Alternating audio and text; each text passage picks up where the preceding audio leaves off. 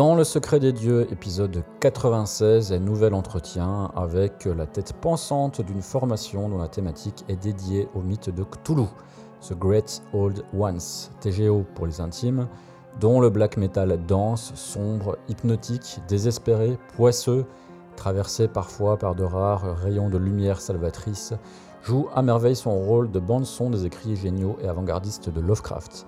Alors The Great Old Ones fait aujourd'hui figure de groupe euh, incontournable hein, du métal extrême hexagonal. Il était donc normal que le secret des dieux s'en mêle et soumette ces questions indiscrètes à l'homme derrière le monstre.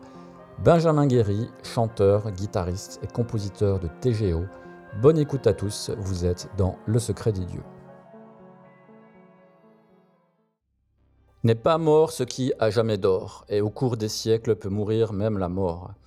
Si vous ne connaissez pas l'auteur de ces lignes, eh bien, je me permets de vous conseiller d'aller vous procurer très très vite une intégrale des écrits de Howard Philip Lovecraft et de la dévorer, parce que nous sommes là en face d'une des plus grandes sources d'inspiration du métal au cours des âges, avec bien sûr euh, le très connu, peut-être même encore plus, euh, Tolkien. Et c'est du fin fond de la cité engloutie de Relier qu'est issu ce témoignage oral, hein, dans laquelle j'accueille avec plaisir un avatar du grand Cthulhu, à savoir la tête ou plutôt la tentacule pensante derrière les excellents The Great Old Ones, Benjamin Guéry. Bienvenue et bien le bonjour Benjamin. Salut. Alors Benjamin, je suis ravi de, de t'avoir dans le podcast. Déjà, euh, moi j'adore ce que vous faites avec euh, The Great Old Ones. Et aussi parce qu'on ne se connaît pas. Donc euh, voilà, ce sera l'occasion de faire un peu euh, connaissance. Avec grand plaisir. En préparant euh, ce podcast, j'ai forcément, euh, je suis forcément allé chercher des interviews hein, que tu avais pu euh, donner dans le passé. Et euh, j'ai remarqué qu'on te parle euh, systématiquement de Lovecraft et du mythe de Cthulhu, comme je viens de le faire. Alors, est-ce que c'est pas un peu saoulant pour toi au bout d'un moment? Euh, Là, je viens de le faire et on va en parler encore. Est-ce que tu n'en as pas un peu marre, en fait, qu'on réduise assez régulièrement The Great Old Ones à cette singularité-là, à savoir que le concept du groupe est quasi exclusivement tourné vers l'univers du mythe imaginé par Lovecraft et ses héritiers? Pas vraiment. On va dire que la seule chose qui est un peu embêtante dans le fait d'avoir régulièrement des questions là-dessus, même si c'est totalement normal, c'est que parfois je vais avoir un peu l'impression de me répéter. Mais euh, parce que bon, bah, je peux. Quand on parle de comment j'ai découvert, c'est sûrement des questions que tu vas me poser et il n'y a aucun souci. Mais bon, je vais pas réinventer l'histoire chaque fois. euh, c'est la, c'est mon histoire, donc c'est toujours, c'est toujours la même. euh, Je peux pas revenir dans le passé. Mais sinon, non, ça fait partie du concept, euh, complètement du concept du groupe. Donc, euh, moi, c'est une passion. euh, on aura l'occasion d'en parler. Donc, euh, non, j'ai pas spécialement de problème avec ça. Je prends toujours du plaisir à parler de Lovecraft. euh, quand, bah, effectivement, après, même si ça me, ça m'oblige à me répéter, à partir du moment où on pose des questions un peu plus poussées, c'est là où ça devient vraiment intéressant. Je sais pas si je suis aussi connaisseur de Lovecraft que toi, mais je connais quand même assez bien. Euh, donc on va en parler un petit peu. Tu disais dans une interview aussi, hein, qui date il y, a, quelques années, que tu collectionnais tout ce qui touchait à Lovecraft. Alors est-ce que c'est toujours le cas? Et là, euh, petite curiosité personnelle, est-ce que euh, tu as un grand ancien préféré? Alors, pour la première partie de la question, alors collectionner tout ce qui a euh, attrait à Lovecraft. euh, alors, je collectionne pas tout non plus parce que sinon, bah, j'aurais pas la place de tout mettre. Puis il y a des choses qui m'intéressent plus ou moins. Euh, moi, je suis un, grand fan de, de bande dessinée. Et donc, effectivement, dès qu'il y a une bande dessinée qui est liée à Lovecraft, je me la procure. C'est surtout, je pense que dans l'interview, je devais particulièrement parler de ça euh, parce que c'est principalement, alors en dehors des livres hein, évidemment, mais il y a un début à une fin à, à son œuvre. Donc ça, à peu près, je l'ai en, plusieurs exemplaires, mais c'est vrai que dans la collection, je parle vraiment de bande dessinée puisque ça va être euh, bah, principalement ça que je vais acheter. Euh, Si je devais tout collectionner, bah, à la fin, il faudrait que j'achète toutes les peluches, toutes les figurines. Enfin, je crois que là, euh, déjà, j'aurais pas forcément le compte bancaire en fonction. Euh, c'est un puits sans fond et puis pas la place non plus. Et après, concernant, on va dire, le grand ancien préféré ou l'entité préférée, ouais, je sais pas. Là, je pense que je vais être méga classique. hein, euh, Je me suis un peu intéressé à, à toutes les entités Lovecraftiennes, mais euh, je suis un peu comme tout le monde. C'est-à-dire qu'à un moment, le personnage de Cthulhu, il me parle. Alors après, euh, j'aime beaucoup aussi euh, Nyarlathotep parce qu'il y a un côté un peu plus, euh, euh, un peu moins frontal par le, le personnage qu'il représente. Mhm. Mais bon, il faut dire ce qui est. hein, je suis un peu comme tout le monde avec la, le personnage de Cthulhu. Ça reste le personnage le plus charismatique et c'est pas pour rien que c'est le personnage le plus connu. D'ailleurs, euh, qu'est-ce que tu penses de toutes les caricatures qui sont faites de Cthulhu Euh, On voit des, maintenant, on voit des, peluches un peu kawaii, euh, un peu mignonnes. Est-ce que tu trouves que c'est un peu un- une déformation du mythe pour des raisons un peu commerciales Enfin, est-ce que ça, ça, ça porte ombrage en fait au travail de Lovecraft ou est-ce que tu trouves ça marrant ou est-ce que tu es indifférent?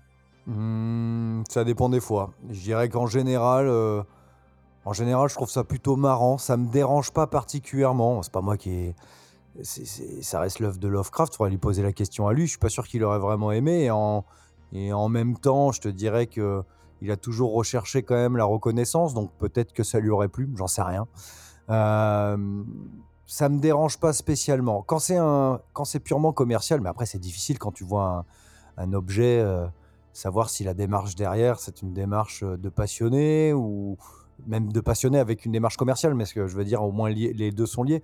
Mais, euh, mais est-ce que c'est uniquement une démarche commerciale? Là, ça m'embêterait beaucoup plus. Mais sur le nombre de choses qu'il y a maintenant qui ont attrait à, à Lovecraft, et on en parlait juste avant, particulièrement à Cthulhu d'ailleurs, euh, est-ce que si c'est uniquement commercial, ça m'embête, mais en même temps, je suis pas capable de le savoir. Donc, non, ça fait partie de la chose. Tout ce qui rentre un peu dans la culture, on va dire de la pop culture, de toute façon, c'est aujourd'hui toujours un peu, euh, euh, on va dire, euh, lié en fait à, à un aspect commercial. Il y aura toujours quelqu'un pour récupérer ça. Bon, après, c'est le monde d'aujourd'hui. Parfois, c'est un peu dommage. Parfois, ça permet d'avoir des choses intéressantes et plutôt, euh, plutôt marrantes. Donc, euh, ça dépend des fois. Alors moi, figure-toi que mon grand ancien préféré, c'est Shub-Niggurath. D'accord Déjà, je trouve que le nom est, est marrant. C'est pas du tout euh, rationnel. Ouais. J'aime bien en fait son absence de description parce que c'est un des rares grands anciens qui est pas réellement décrit.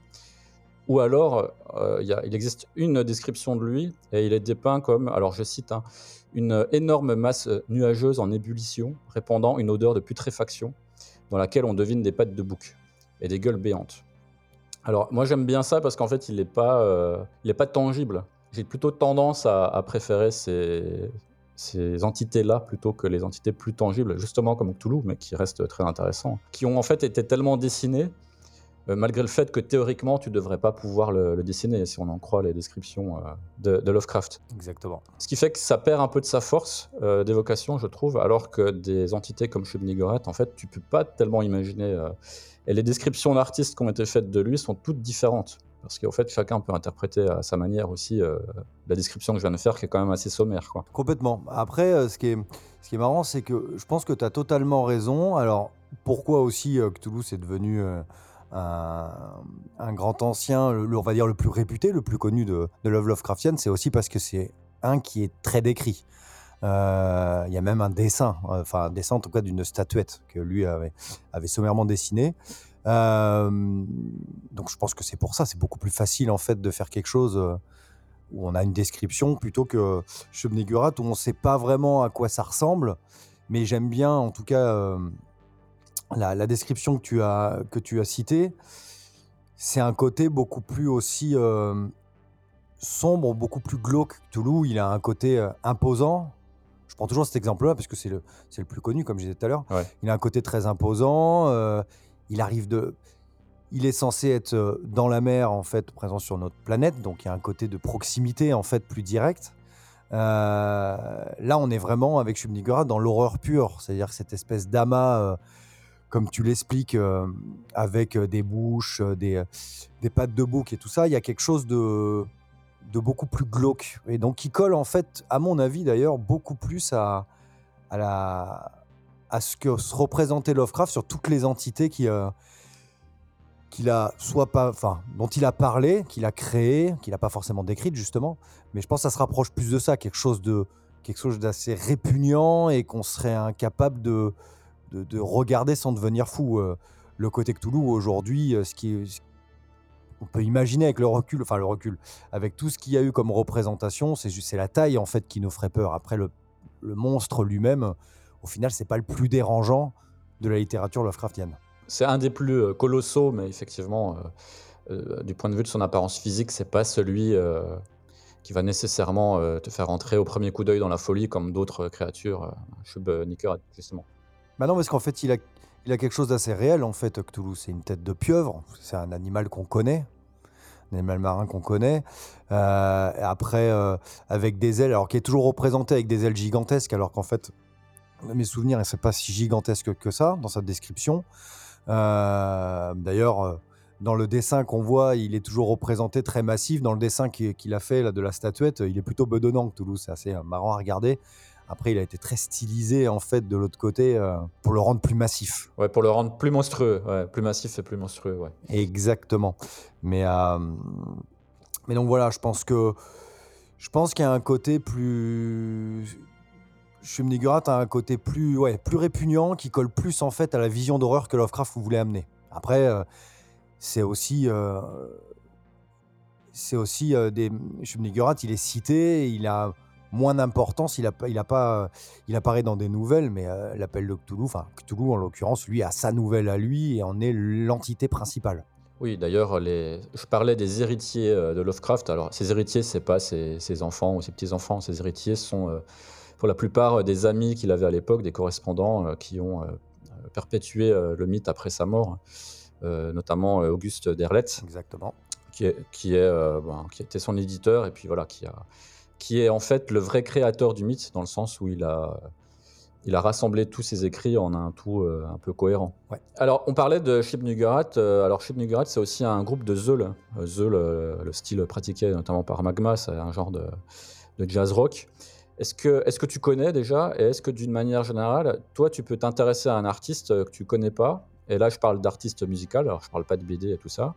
Euh, juste parce que lui aussi parle de Lovecraft. Est-ce que ça, ça t'intéresse en fait de pas forcément de, chasser ça, mais euh, si tu tombes dessus, est-ce que ça, ça, peut, ça va t'intéresser nécessairement? Alors il y a eu une époque beaucoup plus que maintenant, puisque bah, il y avait un peu moins de groupes. Aujourd'hui, euh, on en est la preuve aussi avec, avec The Great Old One, c'est qu'on il y a énormément de groupes maintenant qui utilisent l'imagerie de Lovecraft. Et donc, euh, donc en fait, si je devais, euh, chaque fois que je tombais sur un, sur un groupe qui, euh, qui s'en inspire et devoir l'écouter, m'y intéresser, bon, bah, il faudrait que je fouille, que je regarde vraiment partout.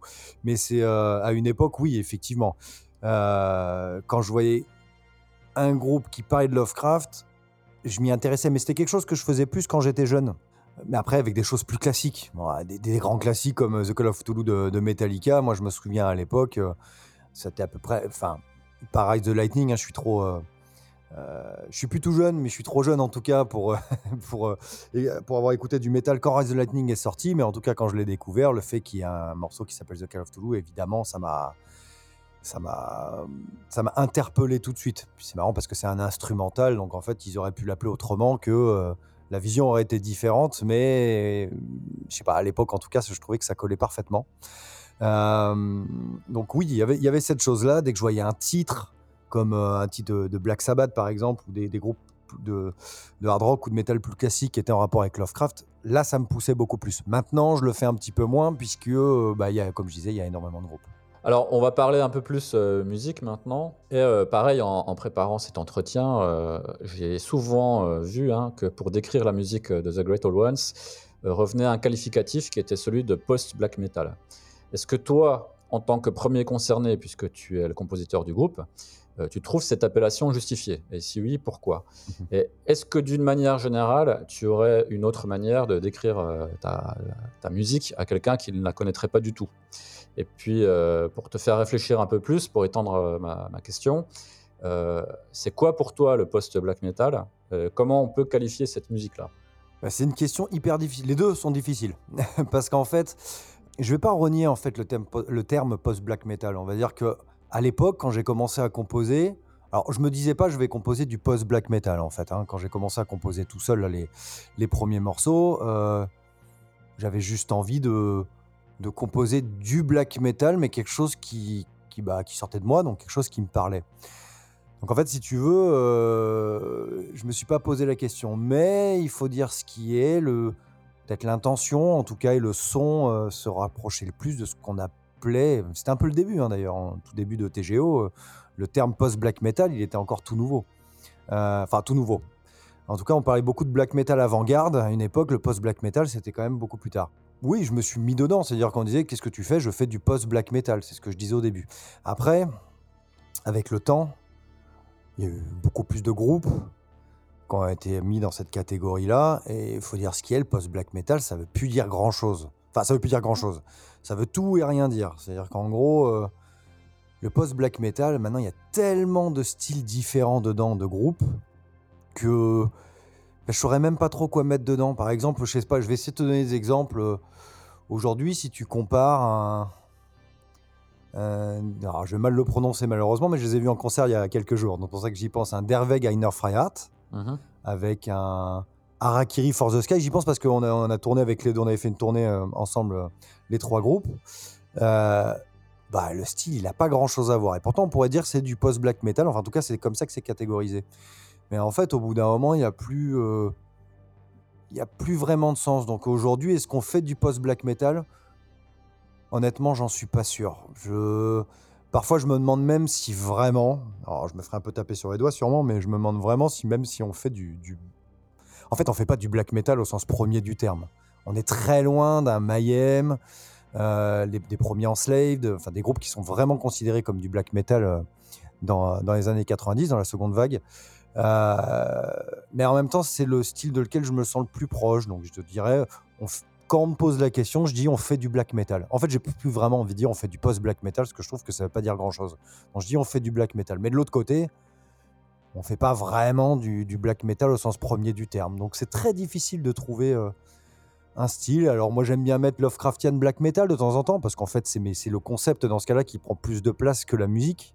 Black metal atmosphérique. Moi, j'ai l'impression qu'on fait quelque chose de plus atmosphérique. euh, euh, mais j'aurais vraiment beaucoup de mal à donner une catégorie précise. Mais là, c'est pareil, hein, black metal atmosphérique, il y a aussi euh, des groupes qui sont tous très différents les uns des autres. En fait, moi, je trouve, de l'extérieur, hein, que The Great Old One, c'est à, à mi-chemin entre le black metal un peu originel et les trucs beaucoup plus post-metal des Américains, tu vois, genre Death Heaven, tout ça. Et vous, vous êtes au milieu de ça, je trouve. Ouais, Tu vois, il y a le côté euh, un peu plus violent euh, et sombre du black metal européen. Et puis ce côté un peu, euh, justement, atmosphérique, un peu prenant, un peu hypnotisant euh, du black metal américain. ouais, et encore que je te dirais que je me sentirais plus proche de certains groupes de post-hardcore, euh, comme Cult of Luna par exemple, que j'ai souvent cité, dans les ambiances, tu vois. Je te dirais presque. euh, le, black metal américain, il y a plein de trucs que j'aime. hein. À la limite, je te dirais à l'époque où j'ai commencé à composer, j'aimais, beaucoup Wolf Throne Room. euh, J'écoutais ça énormément, même si eux, je trouve que sur euh, pas mal d'albums, sont quand même beaucoup plus proches de, du black metal tel qu'il pouvait se faire euh, au début des années 90, euh, surtout sur l'album, Black Cascade, qui était, un peu leur hommage à ça d'ailleurs. J'aime bien, hein, j'ai, aimé euh, Sunbather, euh, je ne sais pas si ça se prononce vraiment bien comme ça, mais de, de Death Heaven, mais je me, il a un côté quand même assez différent, je sais pas. Moi, je me sentirais plus dans les ambiances lourdes justement de, certains groupes de post-hardcore. euh, mais, mais avec ce, registre black metal un peu des origines, mais qui est quand même, tu vois, il y a un côté très sombre dans ce qu'on fait, assez désespéré, mais c'est quand même assez loin de, de, de, de l'ambiance des premiers Emperor et tout ça, que j'adore, hein, qui, qui sont pour moi des albums, euh, des albums euh, fantastiques, c'est, ça fait partie de mes albums favoris, particulièrement Emperor. Euh, mais on est, loin, on est loin quand même de ça. Je trouve qu'on n'est pas exactement dans la même ambiance. Alors, en fait, le fait d'avoir du mal à vous décrire, euh, d'ailleurs, moi, j'avais pas pensé à cet aspect euh, post-hardcore, mais je suis assez d'accord, en fait. Pour moi, ça montre qu'il y a quand même une singularité dans votre musique. Il y a, il y a- dès qu'un groupe euh, est difficile à classer, ça veut dire quand même qu'il a trouvé une niche euh, qui lui est propre. J'ai l'impression. Et moi, je trouve que vous êtes vraiment arrivé à ça, quoi. C'est, bah, je te remercie. Et puis en plus, c'est, oui, complètement. Je veux dire, à la fin, si on n'arrive pas trop à nous à dire exactement là, dans quelle case on est, tout en appréciant. hein, Le but, c'est pas de faire un melting pot de plein de styles euh, et puis qu'à la fin, ça ressemble à rien. Euh, mais si c'est cohérent, mais qu'on n'arrive pas trop à nous mettre dans une catégorie précise, bon bah tant mieux. Ça veut dire qu'on a effectivement notre style, notre identité pure. Alors, qu'est-ce que tu penses aussi de l'appellation qui est euh, du coup nettement plus péjorative de black metal à capuche? Alors, euh, je sais qu'il y a beaucoup de groupes euh, qui ont été signés à un moment donné chez les acteurs de l'ombre qui ont reçu ce sobriquet. bah, même avant ça, je me souviens, si tu veux même aller un peu plus loin, il y avait un. Je me souviens d'un commentaire, c'était pas black metal à capuche, c'était black metal à casquette, au tout début. Ah oui, ah oui, oui, je me souviens. Il y a, eu ça aussi. C'est beaucoup pour les, Américains, là, par contre, je trouve. Oui, oui, bah effectivement, mais en, fait, je pense que euh, ce black metal à casquette, à l'époque, c'était surtout pour dire les, les choreux qui font du black metal. Moi, je le voyais comme ça quand il le disait. Euh, black metal à capuche, bah. oui, bon, on porte des capuches sur scène, donc effectivement, je me sens un minimum concerné. Mais euh, mais à côté de ça, bon, en même temps, je te dirais le nombre de groupes qui portent des capuches aujourd'hui, ça devient presque un peu n'importe quoi. Mais quand tu regardes euh, que ce soit Behemoth, que ce soit même euh, des gros groupes euh, de black metal, même qui font même plus vraiment du black metal, comme Dimmu Borgir sur le dernier album, c'est des capuches aussi. Ils arrivent en capuche sur scène. Enfin, en fait, c'est le côté plus simple. C'est pas pour ça spécialement qu'on l'a fait, mais je veux dire pour tout le monde, c'est presque le côté plus simple pour donner un côté solennel en fait à une entrée sur scène ou à quelque chose qui se passe. Après, sur l'appellation du black metal à capuche, bah, c'est qu'il commence à y avoir quand même beaucoup de groupes qui se ressemblent. En fait. ça, c'est par contre, c'est marrant, c'est dans le post-black metal, parce que black metal à capuche, c'est post-black metal, c'est un peu la même chose. Hein. Sauf qu'on fait encore une distinction un peu plus à l'intérieur du post-black metal pour en faire encore plus une catégorie. Mais il y a beaucoup de groupes quand même qui sortent et qui, qui se ressemblent. Je sais pas, c'est au bout d'un moment où c'est très monolithique avec beaucoup de beaucoup d'ambiance, beaucoup de choses comme ça, mais sans spécialement de riff. Euh, j'ai l'impression que le black metal à capuche, il y a des choses qui se ressemblent, mais en même temps, ça n'empêche pas des groupes d'avoir beaucoup d'identité hein, euh, dans le black metal à capuche. Mais euh, je crois qu'à la fin, c'est pour faire une différence entre le black metal justement un peu plus originel, entre guillemets, et le black metal un peu plus moderne. Je sais pas si tu vois ce que je veux dire. Ouais, ouais, je vois très bien. Bah, justement, oui, euh, black metal à capuche, il y a aussi un sous-entendu de modernité et de pas respecter les canons du genre. Donc, euh, ça fait partie de l'aspect un peu péjoratif, moi, je trouve. Ouais, oui, oui, oui, complètement. Il y a immédiatement le, sous-entendu que c'est un peu post et tout ça, et il y a beaucoup de fans de black metal euh, des origines, on va dire, qui, qui aiment pas trop ça, quoi, qui l'acceptent pas trop. Ah, c'est un peu compliqué, mais si, vu que vu qu'on est là, je te dirais presque, mais qu'à la fin, alors ça, enlève un peu de la magie, hein, mais bon, on est là pour discuter. Il y a beaucoup de gens qui ont mis des capuches, pourquoi? Enfin, c'est vraiment hein, pour donner en fait un côté solennel et parce qu'ils n'avaient pas les cheveux longs.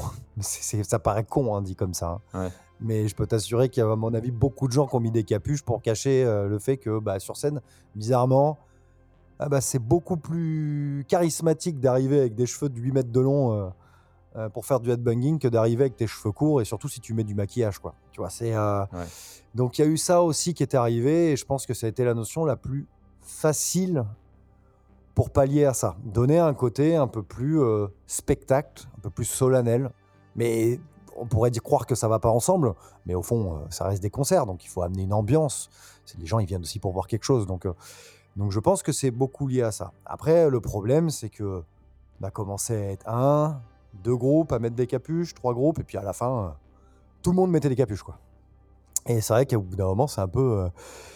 Euh, parfois, tu regardes des, photos de live report et tu as trois groupes, mais en fait, si on ne dit pas quel groupe c'est en, dessous, tu sais pas qui c'est parce que tout le monde est fringué pareil. Quoi. Bah, ça va un petit peu dans quelque chose qui est, un peu dans l'air du temps aussi, c'est un relatif anonymat des musiciens. Alors je dis relatif parce que il y a beaucoup de musiciens euh, dont on connaît le nom, euh, ou au moins un pseudo.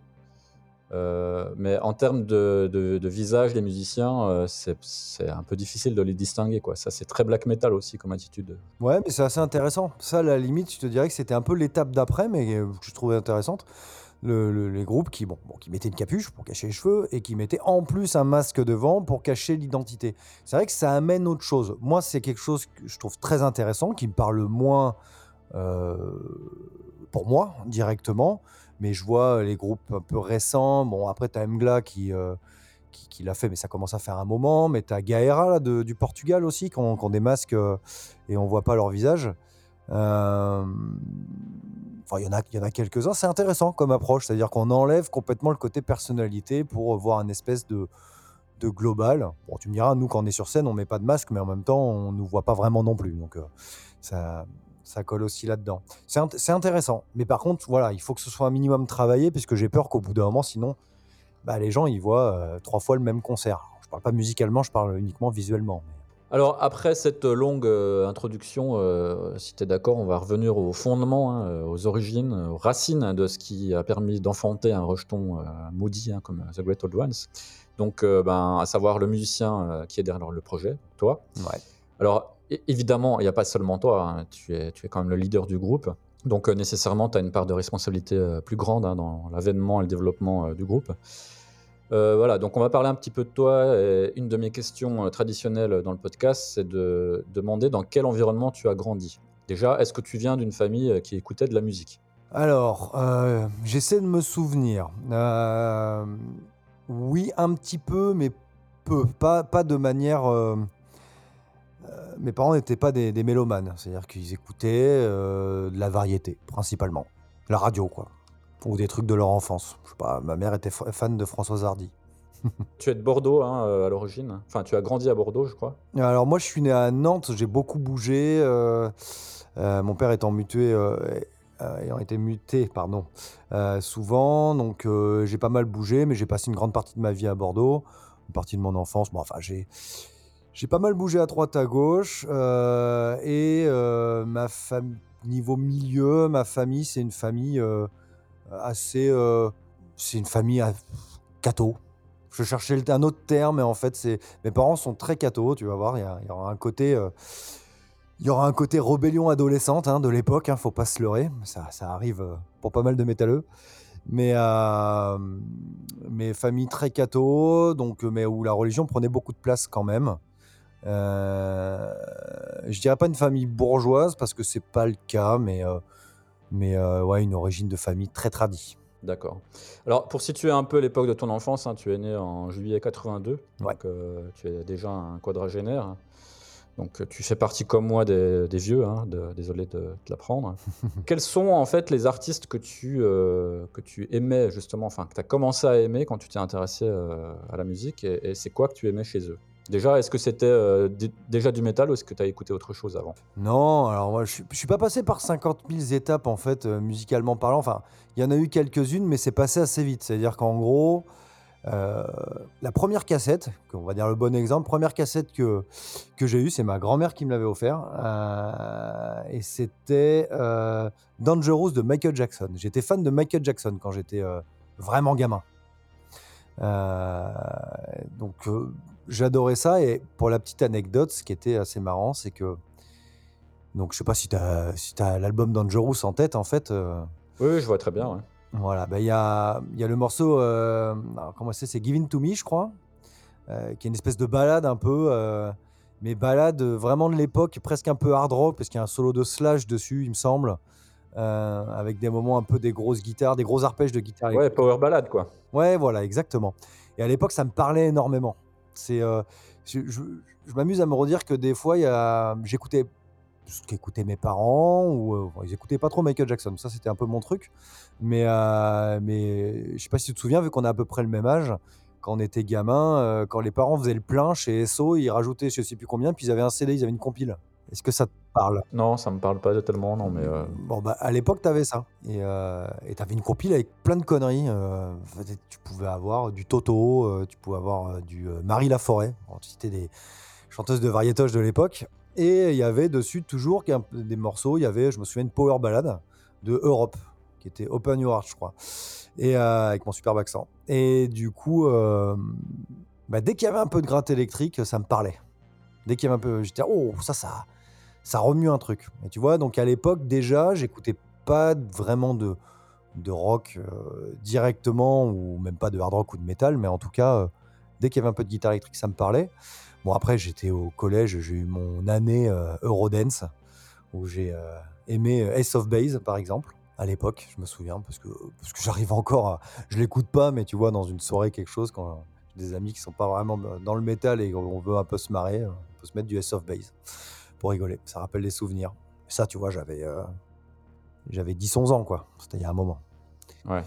Et après, qu'est-ce que je suis monté au fur et à mesure euh, Je me souviens, j'ai acheté euh, Smash de The Offspring. Et, euh, et là, je sais pas, ça a été une grosse révélation en fait. Alors, on n'est pas dans, le- dans le métal, hein, ça reste du punk à roulette, comme on dit, ou du punk californien. Mais il y avait quelque chose d'une énergie qui m'a parlé énormément. Et après, bah, je, suis passé, euh, je suis passé au métal. Mais ça a été très rapide.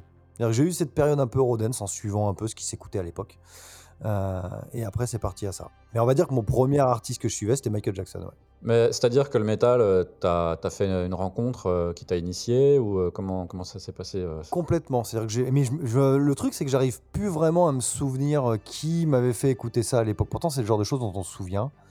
Euh, mais je n'arrive plus vraiment. Je pense que c'était peut-être plusieurs personnes et à force d'écouter, je m'y suis intéressé et j'ai acheté un Metallica. euh, je sais plus trop lequel. Je sais plus si c'était le Black Album. euh, euh, puisqu'en 94, j'avais 12 ans, donc c'est à peu près dans ces eaux-là.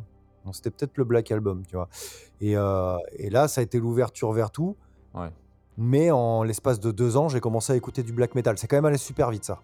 C'est-à-dire que l'évolution au métal extrême. Et ça, par contre, j'ai été initié par quelqu'un au, collège euh, qui écoutait ça. Et les premières fois, je comprenais pas du tout ce qui se passait d'ailleurs. Bah, faut dire qu'à l'époque aussi, euh, je pense que c'était plus facile, peut-être, euh, d'aller directement vers des styles extrêmes parce que au début des années 90, on écoutait tout hein, en réalité. On écoutait les gros groupes. Moi, je pouvais autant écouter Europe que, que je sais pas que, que Dark Throne. euh, ça me posait pas de problème en fait de switcher d'un style à l'autre. C'était moins euh, cloisonné que maintenant, je trouve. Ah bah oui, puis hum, c'était presque normal en fait d'écouter un... Enfin, si t'écoutais du métal extrême, si t'écoutais les autres, les styles un peu plus... ou des groupes un peu plus gros, un peu, plus, euh, un peu moins extrêmes justement, euh, bah, ça posait pas vraiment de soucis. Il n'y avait pas encore ce côté... parfois pour certaines personnes qui trouvent les, les groupes qui commencent à être un peu anciens, un peu ringards, tu vois, que ce soit les voix vibrato du heavy ou les choses comme ça, il n'y avait pas du tout ce truc-là. C'est-à-dire en gros, on, Ouais. T'écoutais un peu de tout, et puis c'était encore, pour tout le monde, c'était encore un peu la découverte. Mais euh, moi, je me souviens, euh, euh, il y avait une compile, c'était Nuclear Blast qui sortait ça à l'époque, qui s'appelait la compile, c'était Death is Just the Beginning, Ouais. où il y avait énormément de choses, et c'est là où j'ai découvert énormément de groupes. Euh, j'ai découvert, euh, il y avait plein de choses à l'époque, hein, une cassette qu'on m'avait passée avec euh, Emperor, je me souviens, avec le Anthems dessus. The Night Side Eclipse, je l'ai connu un tout petit peu après, même s'il date d'avant c'était vraiment une grosse découverte. Il y avait énormément de groupes. euh, De toute façon, à l'époque, euh, il y avait un peu tous les styles. Et ce qui est marrant, c'est que je trouve qu'on était, enfin, moi en tout cas, mais c'est normal, je pense, étant jeune et en, en découvrant, bah, j'étais vachement moins difficile que je ne le suis maintenant en termes de qualité. C'est-à-dire, dans les groupes de black metal, dans les années 90, il y a eu vraiment de tout, hein, quand même. Ouais, ouais, on écoutait des merdes aussi, ouais, c'est vrai. Ouais. Et quand tu réécoutes plus tard, c'est très drôle et c'est là où Spotify peut pas tout nous aider là-dessus, mais par contre YouTube, c'est un puissant fond de vieilles démos ou de choses comme ça, des trucs qu'on a pu écouter à l'époque. Parfois, tu retombes sur des choses, tu te dis, non, j'ai aimé. Ah ouais, je- j'avais pas trop de recul, quoi. Ouais. C'était les compiles à Diposer, les Metal Explosion dans, dans Metalian. Moi, je, les, je me suis amusé, en fait, à, à reprendre euh, tous les Metalian qui étaient sortis à peu près à cette époque-là pour regarder les compiles, pour voir celles que j'avais, parce que je les ai plus depuis, et à réécouter. Et, euh, et parfois, je suis retombé sur des pépites que j'avais complètement oubliées. Et parfois, je suis tombé sur des choses où je me suis dit, oh, ouais, c'était pas ouf quand même. Ensuite, tu t'es mis euh, bah, à faire de la musique toi-même. hein. Alors, euh, j'imagine que tu as commencé de, par la guitare. Alors, tu, tu me corriges si je me trompe. Et, et- et dans ce cas, pourquoi de la guitare plutôt que de la batterie ou du trombone? Bon, le trombone, parce que je suis. Parce que voilà, parce que je suis pas un grand fan des cuivres, même si, euh, j'aime beaucoup, mais les cuivres dans un domaine symphonique, on va dire qu'après, euh, euh, il aurait fallu que je fasse le conservatoire, mais pourquoi pas, mais c'est pas vraiment ce qui me branchait à l'époque. Moi, j'aurais voulu faire. à l'époque, c'était soit de la batterie, soit de la guitare, mais la batterie, c'était cher et ça faisait du bruit. Tu comprends, chez mes parents, c'était compliqué. Donc, euh, donc non, je me suis mis à la guitare, qui était un peu plus facile, enfin dire d'accès, puisque je devais avoir un ami qui avait une guitare. Mais moi, je suis un batteur frustré. J'ai toujours adoré ça. Et j'adore la guitare. hein, Je suis un grand fan de guitare. Je suis pas un grand technicien, mais par contre, j'adore ça. Par contre, j'ai toujours été un grand fan de batterie. euh, euh, je pense que un jour, je pourrais m'y coller, hein, mais je pense que ce sera un de mes regrets. Musicalement parlant, j'aurais adoré jouer du piano et, et de la et de la batterie. C'est deux choses, je pense, avec ça. Une, une fois que tu sais faire de la guitare, du piano et de la batterie, tu peux faire un peu de tout. Alors, je mets les cuivres un peu de côté, c'est un peu différent. Et tu sais chanter aussi? Ouais, mais alors chanter, c'est autre chose. Je sais crier. Après, chanter, c'est plus difficile. Chanter, euh, j'ai, je, je considère euh, pas forcément voilà, technique euh, pour, euh, pour savoir chanter en clair d'une manière qui, moi, me conviendrait, en tout cas.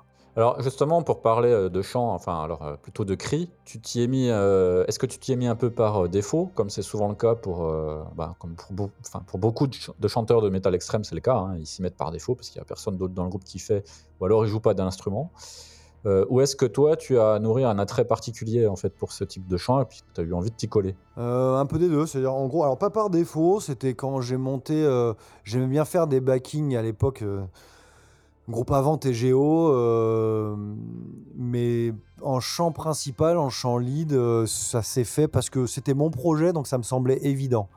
En fait, c'est juste, euh, juste ça. C'est-à-dire que ça m'a semblé évident. Mais après, j'ai appris au fur et à mesure et je continue à apprendre. hein. Je suis pas, je fais partie des chanteurs de, on va dire, qui chantent de manière gutturale, qui, bah, je suis encore obligé de faire assez attention parce que quand ces tournées sont assez longues, c'est toujours un peu compliqué. Mais avec le temps, avec le temps, on apprend.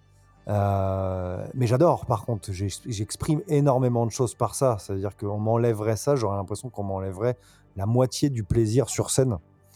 En fait, si je, ne pouvais pas le faire. Maintenant, j'ai pris un vrai, euh, je prends un vrai plaisir, même si c'est autant du plaisir que de la complication, parce que je joue de la guitare en même temps. Donc, il faut penser à beaucoup de choses. Mais, euh, ça permet, c'est autre chose que de jouer son instrument, en fait. Ça, vraiment, ça permet de sortir quelque chose sans utiliser un instrument euh, fabriqué. Là, on se sert vraiment de son corps pour exprimer quelque chose. Et justement, quand tu euh, écris des textes, est-ce que tu penses déjà à l'avance à la manière dont tu vas les, les chanter, slash crier, euh, ou pas forcément en fait euh, tu... Hmm. euh, L'aspect vraiment musical en fait de ton écrit euh, viendra dans un second temps. Tu as besoin d'exprimer déjà quelque chose à travers le texte, et puis, ou alors les deux sont faits en même temps. Ouais, les deux sont à peu près faits en même temps. Alors, généralement, je fais quand même des, des quelques démos de chant un peu quand j'ai des passages un peu un peu bouclés où je sais à peu près le concept où je veux aller, mais par contre, j'ai pas encore écrit les textes. Parce que bon, à la fin, c'est quand même la musique, le, concept est extrêmement important, évidemment, surtout dans, dans TGO, mais, mais le, la manière, en fait, de... Enfin, ça reste la musique en premier. Donc, si tu veux, parfois, ça m'arrive de faire quelques démos, euh, un peu en, en yaourt, entre guillemets, juste pour voir ce que ça donne, en fait, pour, pour voir si le morceau ou le passage euh, colle. Et, donc, et parfois, ça m'influence dans la manière dont je vais dire le texte. Mais euh, non, le texte, faut qu'il ait un sens. Alors évidemment, il va être basé sur la musique, mais par contre, les deux sont quand même très liés. C'est-à-dire que euh, je pourrais pas choisir un- une tournure de phrase différente d'une autre si euh, si ça avait pas de sens pour moi, uniquement parce que musicalement ça marche. Non, il faut que faut que ça colle avec euh, avec le, faut que le texte colle avec l'émotion qu'il faut passer au travers du texte lui-même. Je sais pas si je suis très clair. Si, si, c'est très clair. Et au niveau de la guitare, tu es plutôt euh, autodidacte ou tu as pris des cours euh, Comment ça, comment t'es rentré en fait euh, dans l'univers du, musicien? Je vais me considérer comme un autodidacte parce que les cours que j'ai pris sont quand même très anecdotiques. J'ai appris seul. Après, comme je le disais au, début, je suis pas, je me considère pas du tout comme un grand technicien. Je suis pas du tout un grand technicien.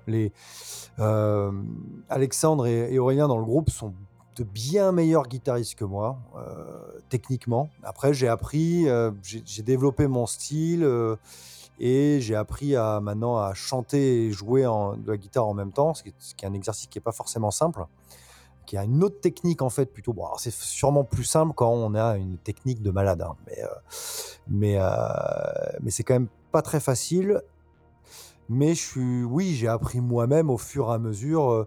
J'ai pas de, j'ai pas de théorie musicale, on va dire. C'est assez marrant d'ailleurs, hein, parce que euh, souvent, quand j'en parle à des amis qui sont pas forcément dans le groupe, qui sont des amis musiciens, qui eux sont au conservatoire ou des choses comme ça, euh, ils écoutent, ils trouvent des choses qui sont pas forcément académiques en fait, dans la, manière de, la manière dont je compose. Mais euh, mais ça empêche pas que ça, bah, ça a l'air de fonctionner. Donc à la limite, c'est pas plus mal. bah, C'est pas plus mal, oui, dans le sens où le fait de pas forcément se sentir bloqué par les règles académiques permettent d'aller vers euh, de la nouveauté. Ouais, puis ça permet de laisser exprimer uniquement les émotions, l'oreille et l'émotion. C'est-à-dire qu'en gros, euh, c'est l'oreille qui dit si c'est faux ou si c'est pas faux. Et même s'il y a une dissonance, bah là, c'est euh, le corps lui-même euh, qui dit euh, non, ça ne marche pas, ça me fait rien ressentir, ou alors ça me fait ressentir quelque chose qui est à la bonne place. Mais là, on parle plus de théorie musicale. Alors j'imagine que cette envie de, de devenir musicien, bah, ça vient de, de l'écoute des groupes hein, de métal. Je pense qu'on est, on est beaucoup dans ce cas-là. Euh, par contre, euh, bah, il y, a des- gens qui euh, sont musiciens, ils apprennent un instrument, etc., ils rejoignent un groupe, mais en fait, composer sa propre musique, là, on est encore sur autre chose. C'est quoi qui, toi, t'a donné envie, en fait, de composer ta propre musique? Est-ce que tu, avais déjà quelque chose plus ou moins en toi que tu souhaitais exprimer, ou tu trouvais que c'était un rôle, quand même, le rôle du créatif, en fait, était un rôle particulièrement attirant? Je pense que ça s'est fait hyper naturellement, mais vraiment au fur et à mesure. C'est-à-dire que dans mes premiers groupes, qui n'étaient pas forcément du métal d'ailleurs, vraiment ma technique de guitare était très basse. Mais par contre, j'arrivais à composer euh, des, choses qui étaient intéressantes. Euh, moi, je me souviens de mes premiers groupes, il y avait souvent un guitariste, on était deux, il y en avait un qui était bien meilleur que moi, mais bizarrement, en termes de composition pure, j'arrivais à sortir des choses qui étaient peut-être un peu plus intéressantes, entre guillemets. Dis ça en toute humilité, mais c'est juste qu'en tout cas, en comparant, il y avait, euh, il pouvait y avoir un gros niveau technique à côté, mais en- pour faire sortir quelque chose qui accroche, qui, qui- qui génère une émotion, bah là, j'étais pas trop mauvais. Et alors, au bout d'un moment, j'ai développé ça.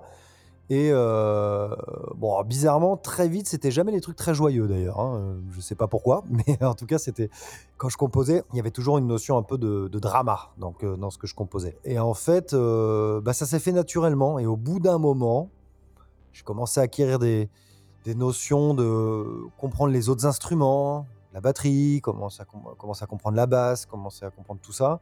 Et dans ce cas-là, bah, j'ai pu commencer à composer un peu tous les instruments. Alors, via de la programmation pour la batterie, évidemment, je suis bien incapable de jouer ce que je peux euh, composer à la batterie, à la différence de la basse, mais, euh, mais donc du coup, ça, ouais, ça, a été un cheminement en fait. Le début, ça a été, euh, je mets quelques parties par-ci par-là, j'ai une idée, c'est pas très bien joué, mais par contre, ça fait ressentir quelque chose aux, autres membres du groupe, et au fur et à mesure, bah là, j'ai commencé à acquérir de la confiance dans ce que je pouvais faire. Bah tiens, ça a l'air de fonctionner. Et, et au bout d'un moment, plus de technique, jusqu'à devenir un peu complètement indépendant dans la composition. Alors justement, maintenant que tu es quand même nettement plus euh, expérimenté, euh, vous avez quand même sorti euh, quatre albums avec The Great Old Ones, tu, te définirais comme quel genre de compositeur? Parce qu'il y a, plusieurs, genres de compositeurs. Il y a ceux qui sont très exclusifs, c'est-à-dire ils, composent leur truc et ce qu'ils demandent aux autres membres du groupe, c'est d'interpréter ça. Euh, d'autres le sont, mais euh, ils sont euh, ouverts à, quand même à des idées, à des suggestions. Et puis d'autres préfèrent un fonctionnement plus collectif. Toi, tu te situes à peu près où dans ce spectre-là? Mm, Entre les deux premiers, je dirais. Il y a un côté très exclusif quand je compose. hein, J'ai pris cette habitude-là. Après, dans les deux premiers albums TGO, il y a toujours eu un morceau qui était, dont j'étais pas l'initiateur. Mais ce qui a changé après, mais un morceau sur l'ensemble. Donc c'était quand même euh, une, minorité, on va dire. Euh, mais c'est vrai que j'ai pris un peu cette habitude de composer seul. Alors après, par contre, quand j'envoie les parties à quand j'envoie les parties à chacun, euh, tout le monde est libre en fait de l'interpréter et de me- m'envoyer des suggestions. Ça, il y a aucun problème. Euh, J'adore ça même, au contraire. Et de me dire surtout si euh, ça marche pas, si ça colle pas. Il n'y a aucun souci avec ça. Mais par contre, c'est vrai que la base, c'est un peu de composer la, la majorité. Je, un, exemple très précis, par exemple, je, compose la basse dans TGO. À partir de Tekelili, c'est moi qui ai composé toutes les basses. Et euh, après, il y a toujours des arrangements qui sont faits par chacun, mais, et, mais ça, on pourrait dire, euh, on m'a souvent posé la question, on m'a dit pourquoi tu laisses pas le bassiste le faire? Je sais pas. J'ai l'impression que quand je le fais, ça colle à ce que j'ai envie qu'elle fasse en fait dans les morceaux que j'ai écrits.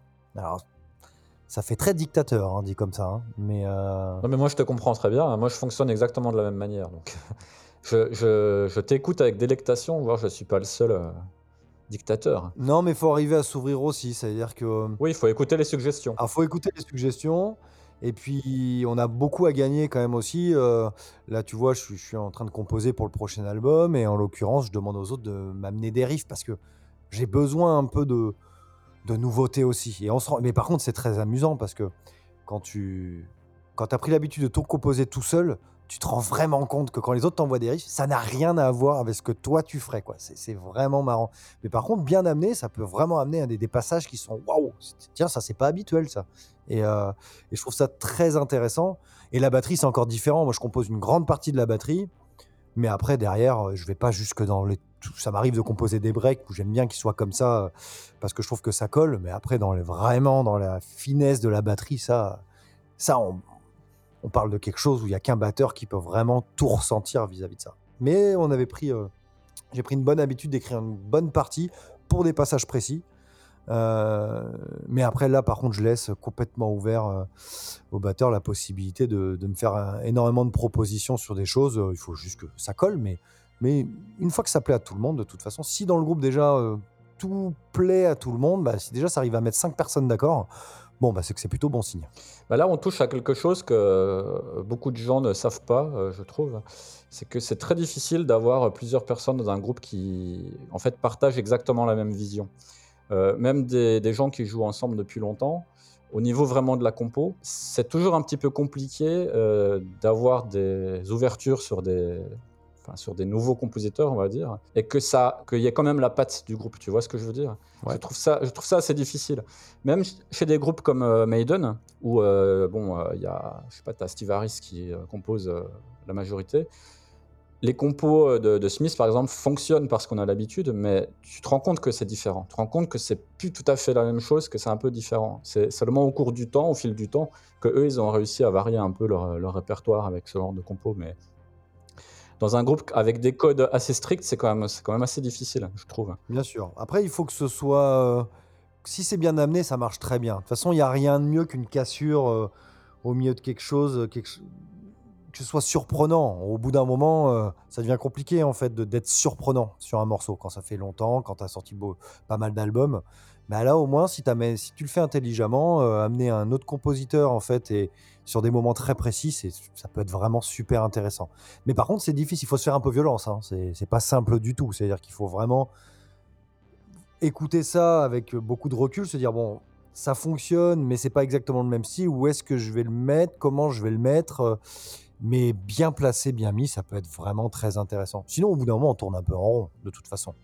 C'est marrant parce que plus ça va, plus les albums, je mets du temps à les composer. Mais ça, c'est parce que j'ai pas envie de faire tout le temps la même chose. Mais je mets de plus en plus de temps à les composer, puisque bah, le début, c'est facile. Le début, tu sors tout, euh, c'est nouveau. euh, T'envoies. Au bout d'un moment, là, après, tu réfléchis plus. Déjà, tu as une logique beaucoup plus réfléchie. Et puis, en plus, euh, bah, il faut pas retomber tout le temps dans les mêmes choses. Et c'est là où l'apport des autres, c'est c'est- intéressant. Ça permet souvent de débloquer des choses, en tout cas. Oui, ne serait-ce que pour, euh, même avec un riff euh, au- auquel tu n'aurais pas pensé toi-même, euh, ça peut te donner des idées pour construire la suite, etc. Et puis Complètement. aller dans quelque chose de nouveau. Alors, on en a déjà parlé tout à l'heure, hein, en début d'entretien, puis on va y revenir une dernière fois. TGO est axé autour du mythe de Cthulhu, hein, l'univers Lovecraftien. Tu as découvert cet univers, et je peux lire dans une interview, non pas à travers les livres, mais d'une autre manière. Alors, je vais te demander de lancer un, un dé 100, ou plutôt euh, 2 dés 10, euh, pour vérifier ta santé mentale et expliquer une fois encore, hein, je, je m'en excuse, euh, comment tu as découvert cet univers singulier. Alors, euh, bah, je l'ai découvert, comme tu le dis si bien avec les dés. Bon, je vais pas les chercher, j'en ai, hein, mais il faudrait que j'aille fouiller. Par le jeu de rôle, l'appel de Cthulhu. Comme pas mal de gens de ma génération d'ailleurs, hein. il y en a beaucoup qui l'ont découvert par le jeu de rôle. Moi, c'est pareil, hein, j'ai découvert comme ça. Bah, en même temps, euh, le jeu de rôle était un jeu de rôle facile d'accès, l'appel de Cthulhu à l'époque, dans les années 90, euh, qui était facile d'accès, qui marche, l'univers Lovecraftien marchait euh, extrêmement bien pour un jeu de rôle, et, et du coup, c'est dans ce sens-là que j'ai trouvé. C'est en gros, j'ai joué et après, j'ai adoré cet univers en fait. Puis j'avais l'impression de le connaître. Donc, euh, comme un- comme j'avais été protagoniste de certaines histoires, j'avais l'impression de le connaître. Et donc après, euh, c'est venu hyper naturellement de lire, euh, lire des nouvelles de Lovecraft. Et puis en fait, c'est au bout d'un moment, t'en deviens, euh, t'en fais pas partie, mais, mais tu vois, ça fait une partie de toi après, parce qu'entre le jeu de rôle, les lectures, puis et encore pendant un moment après, moi ça m'a jamais quitté, mais on en a un petit peu moins entendu parler. Le jeu de rôle, c'est un peu, c'était très en vogue dans les années 90. Après, c'est un peu revenu, mais Ouais. mais un petit peu moins après. Euh, et donc, du coup, à partir de ce moment-là, euh, bah, il restait peu que les écrits, puis après ça revient, puis après tu te dis bah tiens, j'en referais bien un peu du jeu de rôle, puis tu refais jouer un pote, un, cousin, quelque chose comme ça. Et du coup, tu, ça fait toujours partie de toi. Et donc l'univers de Lovecraft était bah, l'univers principe, c'était l'univers du jeu de rôle. Donc évidemment, derrière, une fois que tu as lu les bouquins, euh, bah, tu, déjà tu as une vision de l'œuvre de Lovecraft et de son univers qui est gigantesque.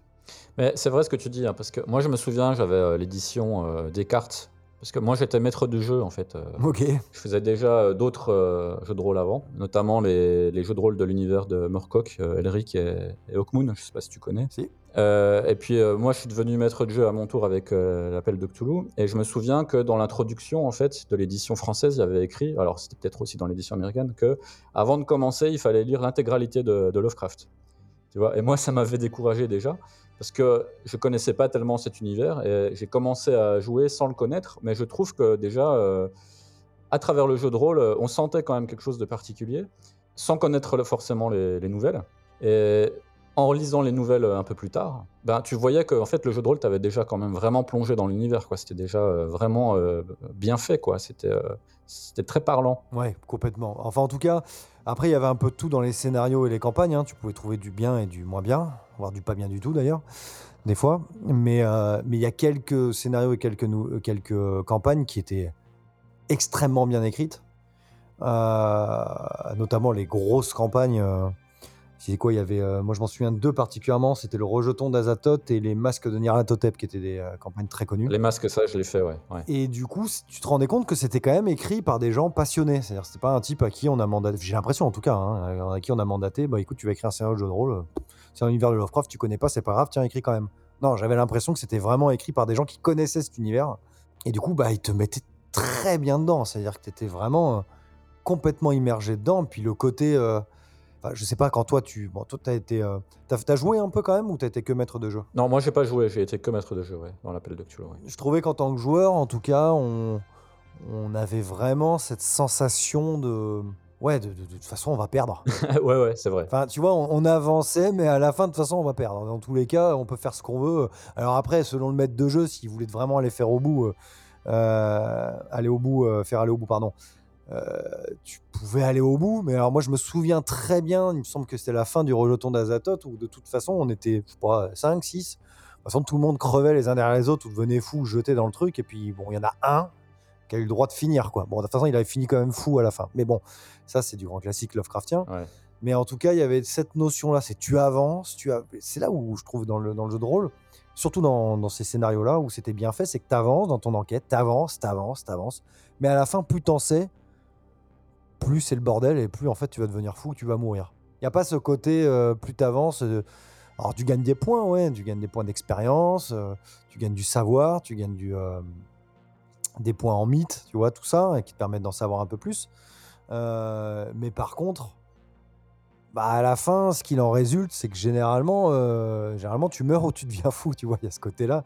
Alors que dans un, dans un jeu de rôle comme un, un Donjons et Dragons ou un JRTM, à l'époque, était le jeu de rôle euh, des Terres du Milieu, là, de Tolkien, j'en ai fait un petit peu. Ouais. Euh, bah, quand tu gagnais des trucs, t'étais plus fort, quoi. C'est-à-dire que tu venais, euh, t'allais défoncer tout le monde, plus ça allait, plus tu, pouvais- tu pouvais défoncer des gobelins le plus facilement possible. Ah non, dans l'appel de Cthulhu, plus t'avançais, plus t'avançais vers un destin qui était pas ouf, et c'est très, enfin c'est parfaitement, ça illustre parfaitement l'univers de Lovecraft, quoi. Non, mais c'est euh, c'est, euh, intéressant ce que tu dis, hein, parce que c'est vrai. euh, dans la plupart des autres jeux de rôle, notamment quand il y a de la baston, euh, ton perso, en fait, il évolue et il devient super badass, il devient super fort. Et si tu as des problèmes avec lui, tu es dégoûté. Tu vois, tu y tiens à ton personnage. Mm. C'est une extension de toi-même. Alors que dans l'appel de Cthulhu, euh, les, les joueurs, ils s'en foutent de leur perso. À la fin, de toute façon, il va être fou, il va crever. Il va pas nécessairement resservir pour une autre, euh, un autre euh, scénar, tu vois. Ils, vont en faire un autre. euh. Ton perso n'est pas forcément en état de, refaire une autre aventure, de toute façon. Donc, il, est, fou. C'est intéressant parce que tu vois, à l'époque, dans les années 90, euh, pour ceux qui, nous écoutent et qui sont de cette période-là et qui ont fait un peu de jeu de rôle, tout le monde doit se souvenir de, bah, de l'époque où bah, le jeu de rôle, ça avait une mauvaise réputation parce qu'il y avait eu quelques suicides. Euh, allez, bah, des gens qui avaient perdu leur perso, puis ils étaient tellement dégoûtés bah, que malheureusement, ils se foutaient en l'air. Je sais pas ça te parle. En tout cas, c'est c'est ce qui s'est passé à l'époque où le jeu de rôle avait une extrêmement mauvaise réputation. Mhm. Et, euh, et je me dis qu'effectivement, je me souviens plus du tout, je pense que c'était lié à Donjons et Dragons, parce que moi, à l'époque où j'en faisais, euh, limite le côté très malsain qui, que, que les, certains médias voulaient faire sur le jeu de rôle, c'était un petit peu passé, mais je pense pas que ça a dû arriver à l'appel de Cthulhu. C'est pour ça que je trouve que ce que tu dis est intéressant. Je pense que ça devait être justement des gens qui avaient un perso tellement euh, puissant, tellement mais qui, qui meurt, bah, que pour eux, ils perdaient quelque chose d'extrêmement important. Alors que c'est vrai qu'à la fin d'un scénario de l'appel de Cthulhu, si ton perso il meurt, bon bah t'en refais un autre et puis c'est reparti quoi. Ouais, c'est ça. Mais ça empêchait pas quand même de vivre les choses pour. En fait, euh, ça empêchait pas de vivre les choses de manière. euh, Comme il y avait un côté très réaliste dans, l'appel de Cthulhu, puisque ça se passait dans le monde réel, euh, ça empêchait pas de le vivre soi-même. Par contre, euh, on avait peut-être un peu plus de recul. On vivait comme on, comme on lisait un bouquin, comme quand tu lis un bouquin et que tu es happé par le bouquin. On le vivait de cette manière-là. On n'était pas non plus. Enfin, en tout cas, moi, de mon côté, j'étais j'étais à fond dedans.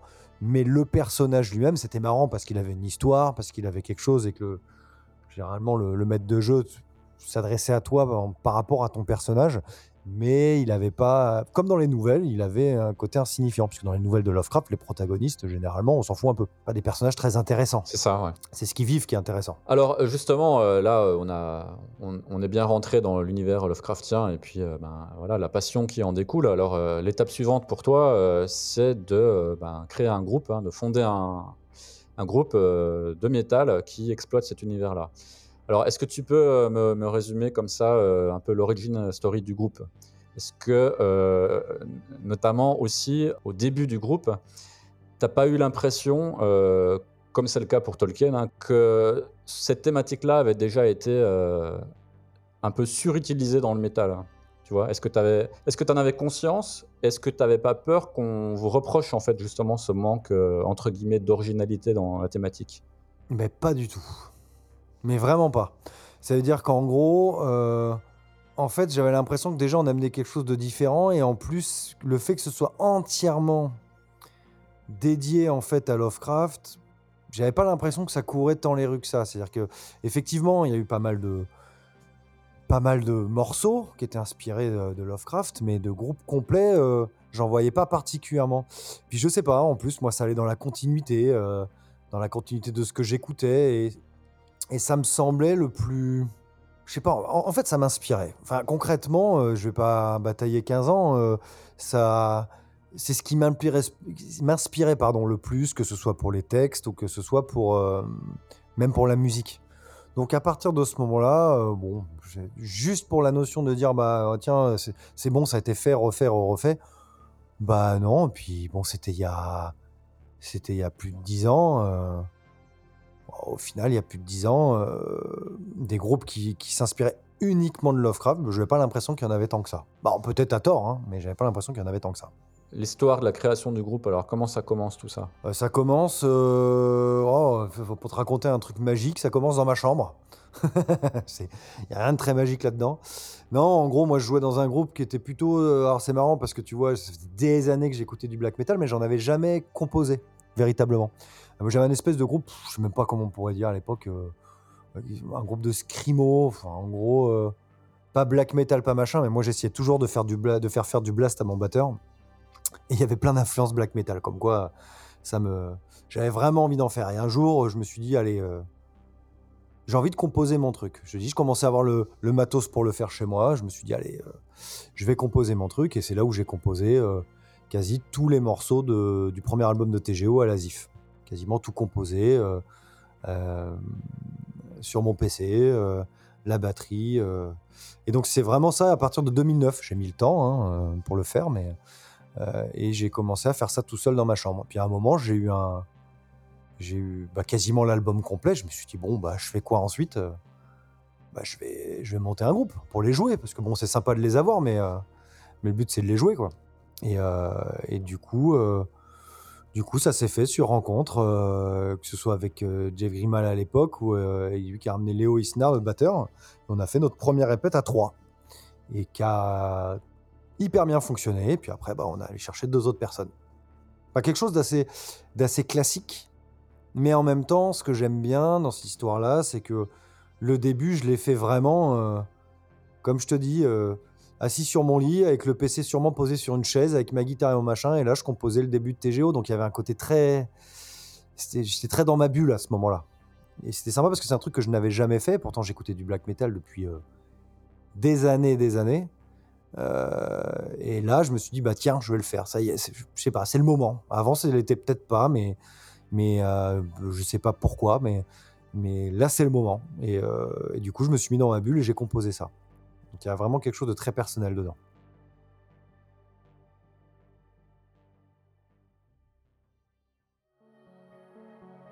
Voilà pour cette première partie d'entretien avec Benjamin.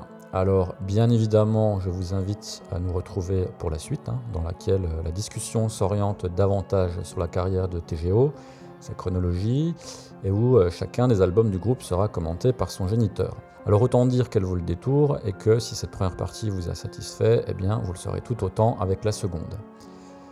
Je vous épargne le topo sur le soutien nécessaire à des médias comme Dans le secret des dieux, en vous abonnant, en commentant, en likant, etc. etc. ou en vous rendant sur la page Tipeee hein, si vous souhaitez aller un peu plus loin. Vous savez déjà tout cela. Merci de nous avoir écoutés jusqu'au bout. À très bientôt. Vous êtes dans le secret des dieux.